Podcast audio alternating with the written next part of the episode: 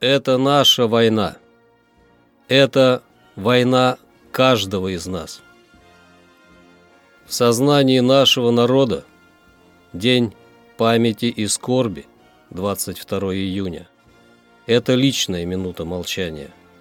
Минута молчания о своих, о себе, о самом страшном. Воевать смело, умирать с честью. Заповедь горца, защищавшего Родину. Из Дагестана ушли защищать родину свыше 158 тысяч человек, представители разных народностей. Многие из них были награждены орденами и медалями. Высокого звания Героя Советского Союза удостоены 58 дагестанцев.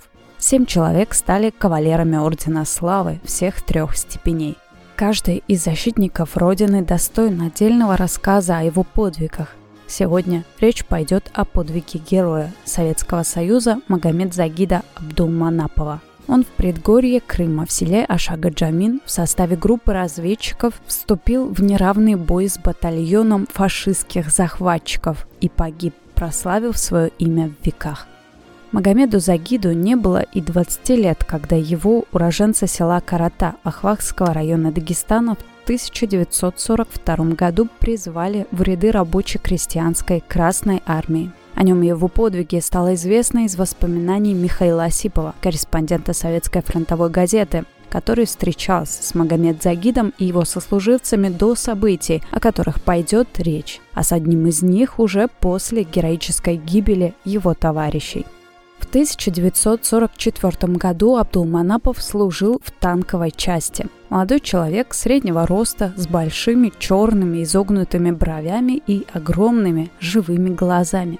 Он имел славу отважного разведчика, который неоднократно ходил по тылам врагам. Он был простым, скромным, очень подвижным и вечно веселым. Товарищи, служившие с ним, никогда не видели его угрюмым, даже в самые тяжелые минуты. Воспоминания о доме, о Дагестане оживляли его еще больше.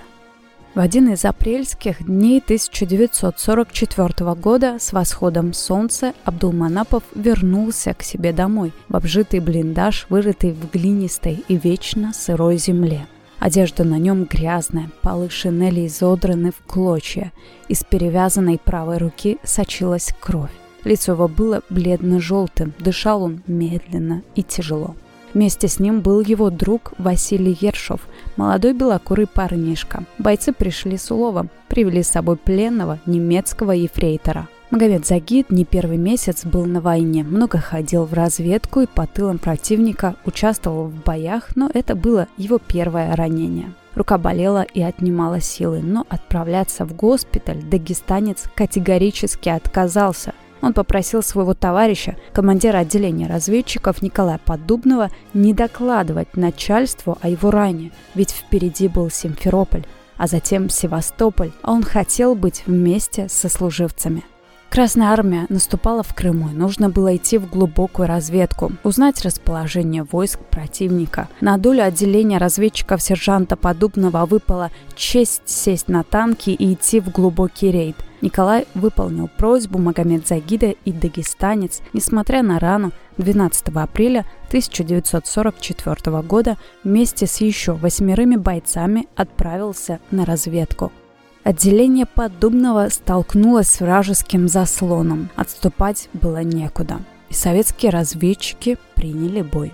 На Магомед Загида Абдулманапова, который первым выскочил из окопа, набросились сразу три немца. Горец вцепился руками в горло одного из них и принялся душить. Двое других гитлеровцев пытались освободить товарища, но когда им удалось скрутить дагестанца, тот третий был уже мертв. Однако схватка длилась недолго. На каждого из истекавших кровью разведчиков набросилось по 10-20 врагов, и у советских бойцов практически не было шансов на успех. Их скрутили и повели к командиру батальона. Воинов привели на широкую площадь, центр села. Фашисты окружили горстку смельчаков и с любопытством разглядывали тех, кто, похоже, не боялся даже смерти. Первым пытали Ершова, который без того был ранен на вылет в грудь пулей и осколком снаряда в руку.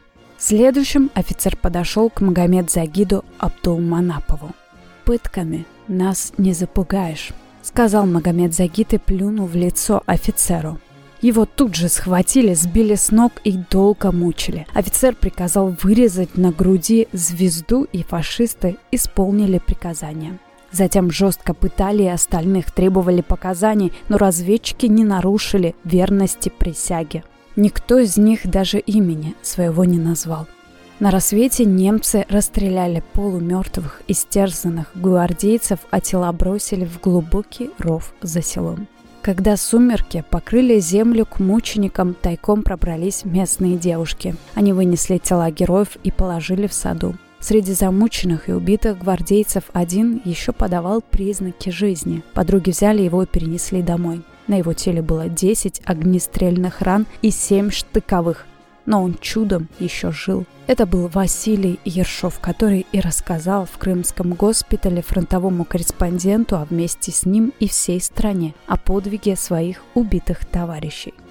В центре города Симферополя установлен памятник. На огромном пьедестале стоит танк. Тот самый, на котором воевала храбрая девятка разведчиков. На гранитном обелиске высечены имена героев Советского Союза, погибших смертью храбрых. Николай Поддубный, Магомед Загид Абдулманапов, Григорий Захарченко, Михаил Задорожный, Александр Симоненко, Иван Тимошенко, Петр Великин, Петр Иванов. Сюда тела героев перевезли после того, как Крым был освобожден в годы Великой Отечественной войны. А то самое село Ашага-Джамин во подвига разведчиков ныне носит главное имя – Геройское.